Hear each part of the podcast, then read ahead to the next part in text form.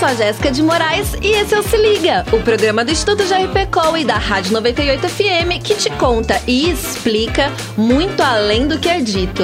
Não é você que vai ficar de fora, né? Quer uma dica? Se liga! Se liga! Se liga! 98! Se liga! Quem aí gosta de uma balada? Se você não gosta hoje, possivelmente em algum momento da vida você já gostou. O termo faz parte do dicionário informal paulista, mas isso não significa que outras regiões do país não a usem. Inclusive, usam e usam bastante. Se engana quem pensa que esse termo é novo. Talvez o significado que usamos hoje possa ser novo, mas a palavra já existe há muito tempo. No século XIV, na França, o termo era usado para indicar peças musicais com um único movimento.